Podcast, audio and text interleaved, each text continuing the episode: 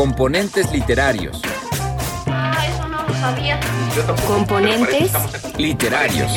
y deslustrarnos. Vine a Comala porque me dijeron que acá vivía mi padre, un tal Pedro Páramo. Componentes literarios. Toco tu boca.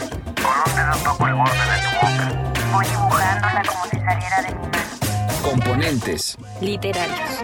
Hola amigos de Componentes Literarios, yo soy Cianya Ponce Yo soy Gaby Pérez. y esto es Tecito, donde mezclamos las mejores infusiones artísticas con agüita caliente y temas cotidianos. El día de hoy hablaremos de algunas tradiciones y expresiones artísticas relacionadas con la muerte en diferentes culturas. Acompáñanos.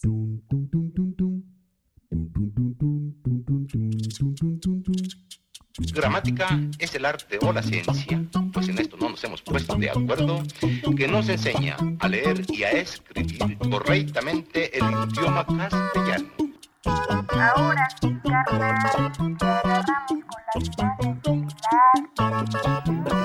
de El macaquito. Venga, el macaquito. Venga, venga, venga. Gaby, creo que yo ya te había contado que octubre es el mes que más me gusta del año, pero no sé si te dije por qué. Y es que además de que me encanta el clima otoñal y los dulces de la época y como todo el ambiente de Día de Muertos, disfruto mucho disfrazarme para Halloween, ver el alrededor lleno de ofrendas para el Día de Muertos y los colores y ese ambiente, me encanta. Ay, ¿qué crecían? Que a mí también, y de hecho, más que eh, la parte como del Halloween, creo que yo también ya había comentado en uno de los episodios de Tecito que no soy tan asidua, creo que fue por una mera cuestión de educación de mm, el Halloween, ni, ni me siento cercana ni, ni nada de eso, pero sí este, festejo mucho, celebramos mucho el Día de, de Muertos, o sea, como que ahí sí me apegué y de hecho la primera vez que fui a Halloween fue contigo. Lo recuerdo. y fue ya bien grande, ah, bueno, ya pues no tiene mucho en realidad, bueno, ya Sí, tiene años, pero hace como cuatro años tu primer Halloween, yo creo, más o menos. O sea, me vestí de Catrina, bueno, nos vestimos de Catrina. Es que, es que para quienes no sepan, no, pues no, no lo van a saber, no tienen cómo saberlo. Ese día fue como un día que hicimos un montón de cosas y ya estábamos arregladas porque nos había tocado ir a una boda, entonces estábamos ya arregladas y dijimos, no, de aquí a que pensamos así como el arreglarnos para la boda y luego después para el Halloween. A una obra de teatro, Y fuimos a después una obra. fuimos a una obra de teatro, ¿no? Hicimos un montón de cosas ese día. Dijimos, bueno, vamos a vestirnos de Catrinas. Cristian. Entonces, te digo, a mí sí respeto mucho y digo, ay, qué padre ha de tener también su, su onda el Halloween, pero yo la verdad sí estoy más ajena a esa celebración, a, diferencia del Día de Muertos. Y bueno, amigos de componentes literarios, como bien saben, no hay tecito sin agua caliente, así que hablemos de la muerte en la cultura y el arte. Y claro, no podemos dejar de empezar este tecito hablando del Día de Muertos. Como ya saben, en México celebramos el Día de Muertos el primero y el 2 de noviembre. Sin embargo, Cian, también eh, ahora que estábamos haciendo parte de la investigación, ya vimos que existen otros eh, como tipo rituales alrededor de, de los días, porque incluso hay a partir del 27, 28, 29, 30 y 30 de octubre, donde están como días eh, especificados por a lo mejor cuestiones religiosas para los, las personas que fallecieron, por ejemplo, en un accidente, las personas que fallecieron por un suicidio, por eh, a lo mejor alguien que se ahogó, de esas muertes silenciosas o las muertes de, de cuna, ¿no? En, en el caso de los niños. Y yo no sabía esto, pero bueno, en la investigación para este episodio acabamos de descubrir que en realidad existe todavía una preparación más a fondo para la ofrenda que se le da a los muertos y la, en los momentos y puntos de, de, espera, ¿no? Entonces, en cada región del país, además hay tradiciones diferentes, pero todas se asemejan a esta celebración del día en que nuestros queridos regresan a la tierra a visitarnos y pues a convivir con nosotros de alguna manera a través del festín que les vamos a dejar como ofrenda. Y para ello, pues justo eh, generamos distintos rituales, eh, de, los más comunes es dejar fotografías, objetos de ellos, eh, comida favorita y bueno, pues recordarlos, ¿no? Más que, más que nada es como con ese propósito. Y el primero de noviembre es el día en que recibimos a los niños y el 2 de noviembre a los adultos. Exacto, Gaby. Yo creo que eh, todo el que es mexicano está muy familiarizado con el festejo del Día de Muertos y eh, pues también yo creo que en otras zonas de, del mundo también están más o menos familiarizados con el Día de Muertos porque ya es un festejo y una conmemoración que se ha hecho bastante global, ¿no? Es una de las tradiciones por las cuales se conoce a México. Eh, pero además del Día de Muertos, existe otra celebración que también es súper conocida, obviamente, eh, y es el Halloween, ¿no? Que es, esta es una fecha en que los niños salen a pedir dulces, que hacen todo este juego de ir a tocar las puertas de los vecinos y decirles que si les dan dulces o les hacen algún truco, o sea que pues les hacen alguna travesura en la casa, es cuando los adultos de todas las edades como que se quitan la pena y deciden disfrazarse de los personajes favoritos, de personajes famosos o de estos personajes típicos de la época como lo son las brujas, las calaveras, los diablitos, las calabazas, los fantasmas, en fin. Y lo curioso es que ambas tradiciones tienen un origen bien variado, ¿no? Por un lado, el Día de Muertos sabemos que es una herencia del mundo prehispánico y trae a colación bastante la cosmovisión azteca y de varios otros pueblos originarios mexicanos, mezclado con la religión católica, ¿no? Es una adaptación de, de, estos, de estas tradiciones que ya existían antes de la colonia y adaptadas a esta mezcla de culturas. Y por otro lado, algo similar pasa con el Halloween. Halloween tiene, no se sabe a ciencia cierta de dónde viene, pero una de las tesis más famosas es que el origen de esta festividad tiene lugar en la cultura celta donde se celebraba el Samaín, que es la festividad de cosecha, eh, que ocurría el final de verano. Entonces era esta relación de cierre de ciclo y de rituales que en su época eran considerados como paganos, ¿no? Pensando que todo aquello que era como ajeno a la religión católica se entendía como lo pagano. Entonces, si nos damos cuenta, ambas tradiciones que están como tan presentes en nuestra vida y todo el mundo que vive en Occidente al menos sabe de ellas, tienen orígenes bastante variados que a veces como que nos sorprenden, ¿no? no y no conocemos. Sin embargo, estas no son las únicas celebraciones dedicadas a la muerte o a un fin de temporada. Todas las culturas tienen eh, ritos de transición y creencias específicas sobre qué existe después de la muerte. De hecho, creo también que es una pregunta que hasta en cuestión de filosofía la tenemos muy en cuenta porque no sabemos qué hay más allá, ¿no?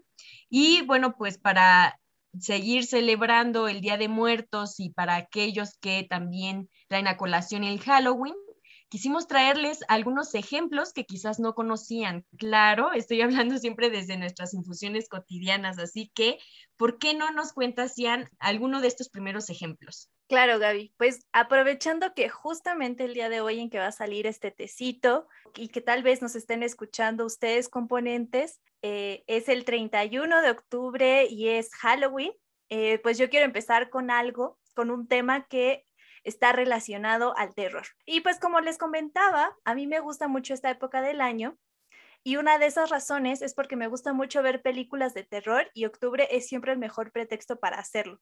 Además de que siempre salen nuevas películas en esta época o es cuando los streamings te están lanzando ofertas de maratón de películas de miedo. Me, me encanta, me fascina. Y pues como todos saben, si hay una cultura que sepa hacer cine de terror basada en fantasmas, es definitivamente la japonesa. Muchas películas de terror que conocemos hoy tienen eh, su versión americana o estadounidense, pero la original es japonesa. Entonces me pareció apropiado eh, contarles un poquito sobre los yurei, que son los fantasmas japoneses. Pues resulta que para los sintoístas, todos nacemos con un dios o un espíritu que se separa de nuestro cuerpo al morir.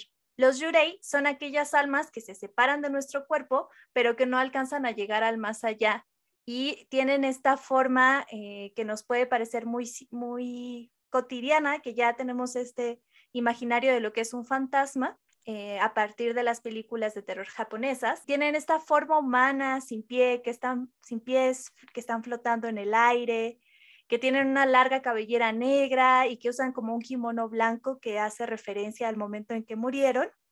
Algo así como la niña del aro, que seguramente todos saben a cuál me refiero. Algo así, esa es la imagen de los yurei. Y se supone que estas almas, una vez que uno muere, eh, los familiares le ayudan a cruzar, ¿no? Le ayudan a atravesar ese camino para llegar al más allá. Y es que suele ser un camino bastante complicado y es, puede ser incluso más complicado si aún tienen como asuntos por arreglar. Entonces, aquellas almas que no logran llegar, esos son los yurei. Y algunas películas que seguramente eh, han escuchado hablar y si no, les recomiendo mucho, ver que tienen justamente este tema eh, son Ringu, que, eh, o mejor conocida como El Aro, de Hideo Nakata, que es este, el director, que también tiene otra película bastante famosa que se llama Blackwater, que también es la historia de un fantasma de una niña que no puede cruzar porque murió en una situación bastante violenta. Eh, tenemos historias de fantasmas de Masaki Kobayashi y una llamada perdida de, de Takashi Miki. ¿No? Estas son algunas de las más conocidas y que estoy segura que en una búsqueda de Google pueden encontrarlas para poderlas ver o que seguramente están en alguna de las plataformas de streaming que, tienen. Me parece que una llamada perdida de hecho está en Netflix. Yo soy bien miedosa, creo que la mitad, más de la mitad de las películas no las veo, o sea, estoy cerrando los ojos. He visto algunas que por eso ni recuerdo bien sus nombres, para no invocar a nadie. creo que Japón es una de las potencias en el terror y en las, desde el lado cinematográfico la, la saben hacer muy bien.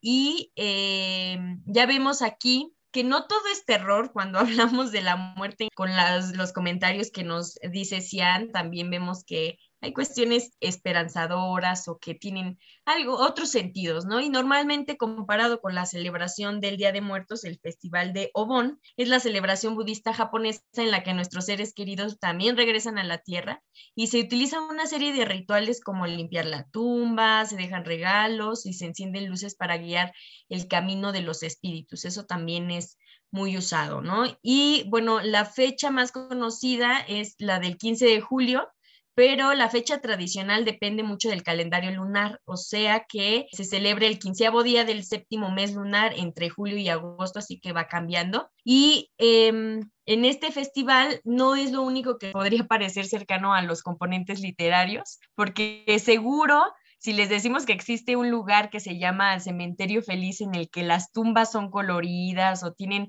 epitafios jocosos, van a pensar en las calaveritas mexicanas y en esa imagen de los cementerios de días de muertos adornados y arreglados como justo ese ritual al que nos hemos dedicado y que dedicamos tanto tiempo. Pero no, en este cementerio se encuentra eh, justamente en Rumania y en el pueblo de Zapanta. Así es, Gaby, es sorprendente pensar que hay otro lugar en el mundo donde también se ríen de la muerte como nosotros, ¿no? Se me hace muy curioso. Pero también sabes qué, que e, esa parte como de ritual, de, eh, o sea, como eh, justo como estábamos hablando, en México hay diferentes enfoques y también lo dijimos en algún live, si quieren pueden ir a nuestras redes sociales, a Instagram específicamente para que vean ese live me llama mucho la atención una cosa solamente antes de que comencemos a hablar de esta manera tan peculiar que eh, de la celebración en, en Rumania, que en México también hay un lugar donde se limpian, se sacan los restos y se limpian después de un tiempo, ya puedes estar sacando los restos y limpiarlos. Y eso, o sea, vivimos en México, pero aún así me resulta algo que, yo no haría, no sé, pero bueno. Me parece que es en el Golfo, ¿no? De, México, me habías contado. Yo recuerdo que habíamos e, e, platicado es de eso. En el sureste de México, es en. Ah, no, entonces en el sureste. En, ¿cómo se llama? Se llama Pomuch Campeche, y pues ahí es donde sacan a los a los, los restos y, y sucede eso, por eso te digo que a mí me parece una cosa que no, no haría, pero pues, se respeta y es como para ver todas las, muchas de las eh, visiones y, y acciones que se hacen con esto. Sí, ¿no? Y es que creo que cada, cada quien, dependiendo de cómo vamos creciendo y en el, en el alrededor en el que estamos, tenemos como una tradición diferente de cómo vemos a los muertos, ¿no? Para, seguramente, pues para nosotras es muy normal como que hacer esos, eh, reírse un poco, ¿no? De los que ya no están, eh, diciendo o haciendo referencia de cómo murieron y todo eso, y para algunas personas les puede parecer raro, hasta irrespetuoso llegar a hacerlo, ¿no? Pero para aquí es, pues, normal, ¿no? No sé. Así es. Pues no es algo tan diferente a lo que pasa en el cementerio feliz que está en Rumania, que eh, su nombre en rumano es Simitirul Vesel, y es un cementerio que es muy famoso por las pinturas en las lápidas muy coloridas y que es una tradición que comenzó el artista Stan Iopatras en 1935 y que se mantiene hasta el día de hoy por su aprendiz Dumitru Poptinku. Eh, lo que Patras hizo fue comenzar a intervenir las lápidas que ya existían en este cementerio eh, localizadas en el pueblo, como bien nos comentaste, de Zapanta, con imágenes coloridas y epitafios jocosos sobre los que ya estaban enterrados. Esto no es tan extraño, o sea, no fue una cosa que ahí el artista decidió de la nada, ¿no? Fue una relación directa con la cultura dacia del este de Europa, que es en esta zona donde está Rumania, pues resulta ser que ellos eh, ven la muerte como una aventura, es un paso feliz a una otra próxima vida. Entonces, en lugar de verlo como una despedida, es como toda una aventura y tiene sentido el verla con, con alegría y de con cierta jocosidad. Sí, a mí me parece muy importante que para llegar a, a, a que mm, los componentes tengan más ganas de, buscarlo, e incluso de, ver esta, pues esta forma tan divertida, la verdad, de ver también eh, la muerte.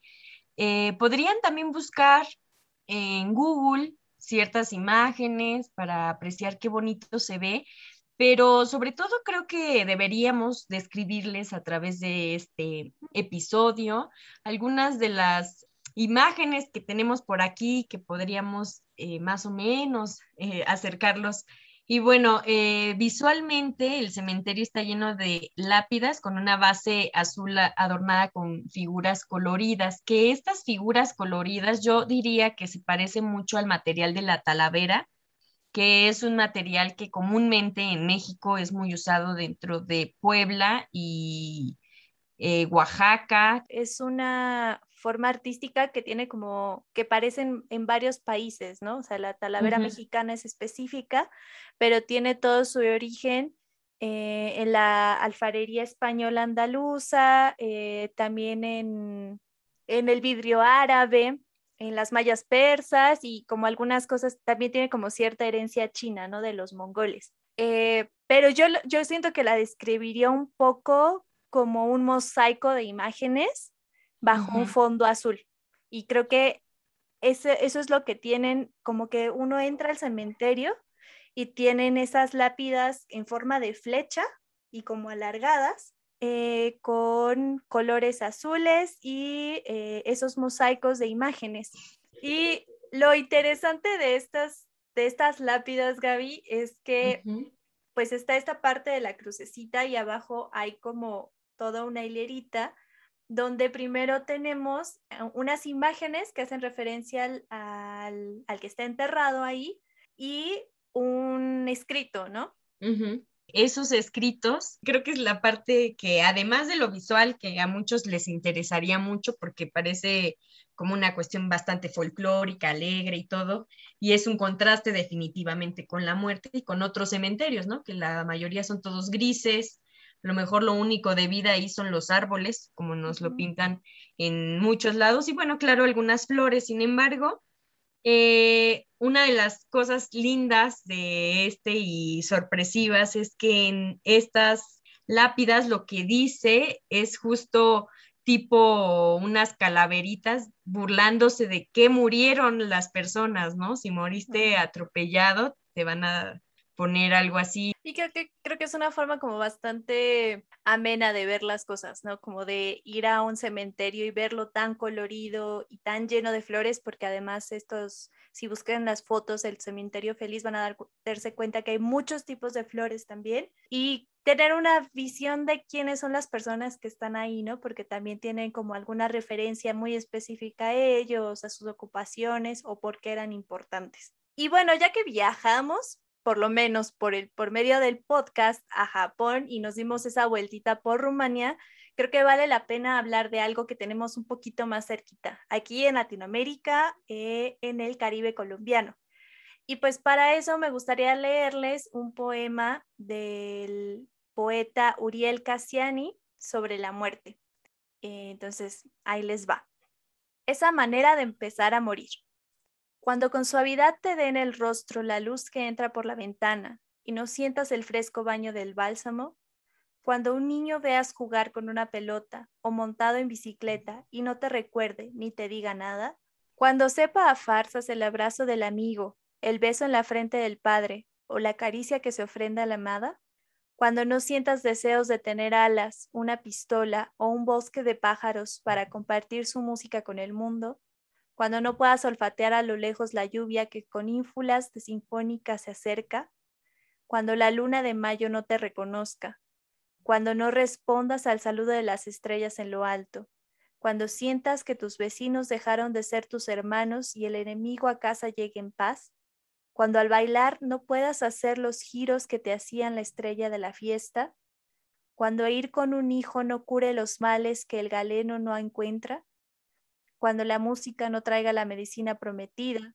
Cuando eso acontezca, haz la maleta que llevarás al mundo paralelo. No te entretengas buscando el lugar donde empezaste a morir.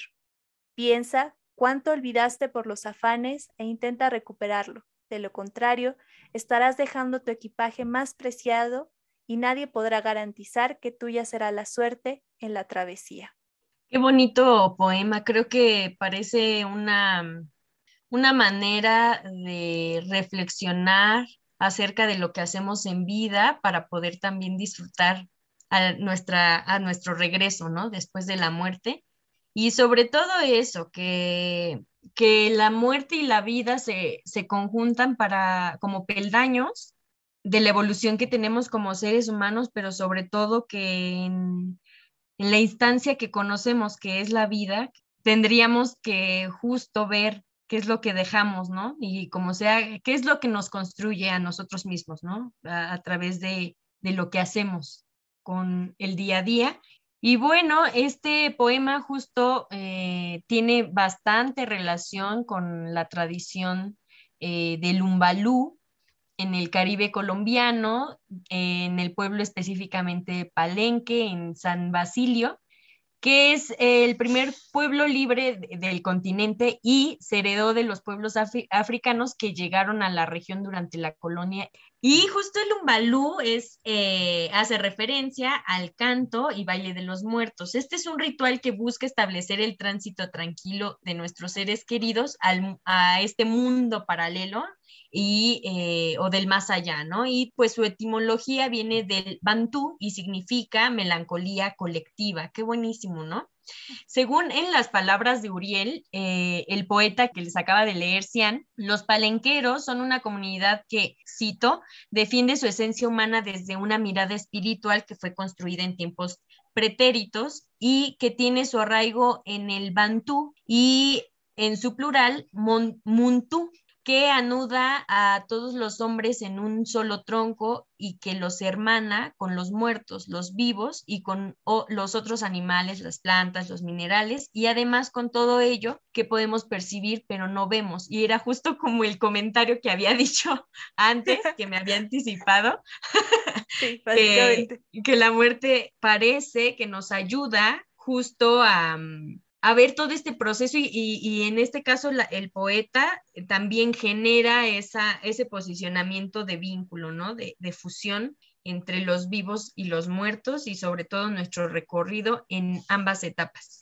Y que creo que tiene esa idea justo de que hay como toda una red entre los seres humanos y la tierra y los, eh, el resto de los animales y el mundo de los muertos, ¿no? Que él llama como mundo paralelo. Hasta me imagino como que es todo en el mismo espacio, ¿no? Pero que son diferentes, o sea, como que está todo Planos. amarrado, eh, exactamente, como diferentes planos.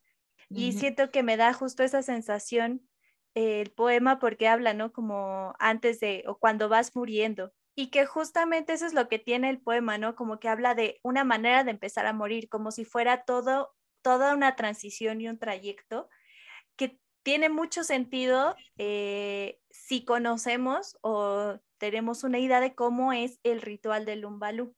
Porque es bien interesante, Gaby, que el ritual del Lumbalú empieza antes de lo que para nosotros sería la muerte, ¿no? Para nosotros aquí la muerte es ese momento en el que el cuerpo ya fue, ¿no? Eh, esto ocurre desde antes en el Umbalú. Empieza desde que una persona está ya muy enferma y medio moribunda, eh, porque se tiene la creencia que sus familiares y amigos que ya se murieron y que están en ese otro plano, lo visitan para dos cosas, ¿no? O para ofrecerle un remedio que lo cure y lo vuelva a regresar al mundo de los vivos, o alimentos del mundo de los muertos que lo van a ir llevando cada vez más a ese mundo paralelo. Si el enfermo entonces decide comer estos alimentos, quiere decir que va a morir. Y es por eso que los familiares que continúan vivos eh, están cuidándolo y están intentando hacer lo posible para espantar a, a, esos familiares muertos que quieren alimentarlo desde el más allá. Y bueno, cuando ya pues es irremediable y la persona fallece, entonces lo que hacen los familiares es preparar todo lo que se va a llevar. Y es eso mismo que vi en el poema, ¿no? Hablando del equipaje y lo que te ibas a llevar realmente del mundo de los vivos al mundo paralelo. Y además de eso, también liberan la casa y abren como que la casa no solamente para los invitados en nuestro, en el mundo de los vivos, sino como que puedan también llegar los amigos y familiares ya muertos, ¿no? Las ánimas de estos familiares del difunto. Y ya después pues preparan el, el, cuerpo, lo colocan en el centro y arman una especie de velorio en el que las mujeres bailan y cantan alrededor del cuerpo y es por eso que también se le conoce como el baile y el cantar de los muertos. Y de hecho el final del proceso, eh, los familiares se quedan eh, un par de días así durante el velorio y eh, se dedican a jugar dominó alrededor del lugar en donde están, contar chistes sobre la vida del muerto y tienen esa creencia de que no son solo ellos, sino que eh, una de las ánimas del muerto está ahí con ellos, porque para eso se tiene esta idea de que no solamente, eh, pues un poco en contraste con lo que pues nosotros aquí en México pensamos o, o con lo que piensan, por ejemplo, en Japón que comentábamos de los fantasmas y de ese camino y ese espíritu que está regresando, los palenqueros creen que existen tres ánimas y eh, estas son y que ocurren en tres momentos diferentes. Cuando muere, uh -huh. cuando el ataúd está preparado y en, el, en, la casa y se encuentra al centro de la sala y se hace todo este velorio, eh, y cuando comienzan esos bailes y cantos que van a ayudar a guiar al muerto al más allá. Entonces es muy interesante cómo se desprende, ¿no? Y es como esta idea de estar en esta serie de planos y que después de eso una parte de ellos se queda con los familiares a hacer una especie de fiesta, que es muy similar a lo que a lo que hacemos aquí también, eh, esta, esta creencia de que nuestros muertos y nuestros seres queridos regresan el Día de Muertos y comemos con ellos, bailamos, reímos, y que creo que es una un denominador común en las culturas que necesitamos tener como un ritual, o sea, no solo estos pasos de transición cuando muere alguien, sino tenemos que tener también como un ritual para tener esos momentos de reencuentro con los que se fueron. Ay, qué, qué interesante, ya hasta me dio escalofríos de los buenos.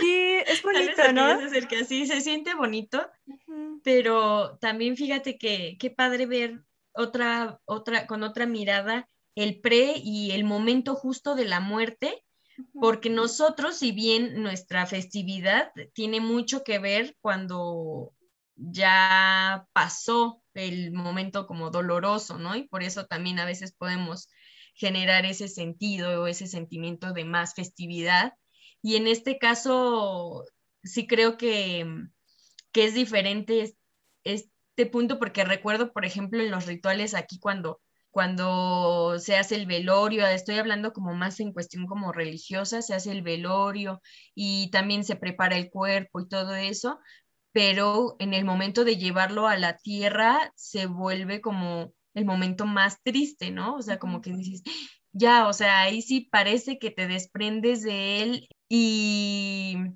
creo que aquí lo, eh, lo estamos viendo como desde otro enfoque, ¿no? Como una manera justo de poder vivir con ese mismo plano, pero sobre todo gracias a una preparación. Depende también mucho, ¿no? De las regiones. Nosotras estamos en el centro del país y sí, los funerales, si bien yo tengo como una tradición en mi familia de que cuando hay funerales eh, se evita uno vestir de negro y es más como intentar es tener esa, pues sí es triste, pero intentar recordar a quien murió. Eh, recuerdo alguna vez que un amigo que tiene muy buena parte de su familia materna es de Veracruz, me contaba que allá los funerales son toda una fiesta en el pueblo y que preparan, ¿cómo se llama? Preparan tamales y los dan y como que es toda una despedida y que creo que es una cosa que puede encontrarse más justamente en, en los pueblos, ¿no? Ya en la ciudad quizás se se ha perdido un poco este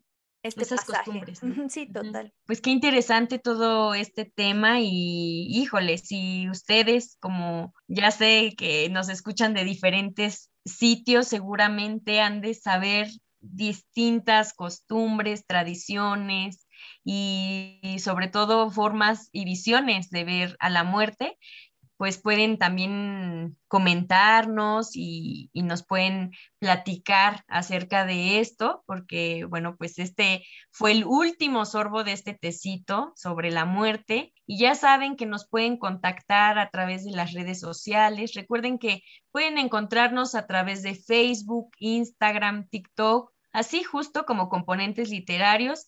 Y recuerden que todos los martes tenemos un live en el que leemos algo que ustedes nos recomiendan, ya sea relacionado con la literatura o, bueno, el, eh, con el arte en general. Y bueno, pues espero que hayan disfrutado mucho este tecito, Sian. Sí, muchísimas gracias ah, por acompañarnos. Eh, ahora les Recordamos a quienes nos están escuchando desde Spotify que nos pueden también dejar comentarios aquí mismo. Eh, entonces, hay, aprovechen esta nueva actualización de Spotify y no olviden que el próximo domingo volvemos con un invitado especial. Esto fue Componentes Literarios.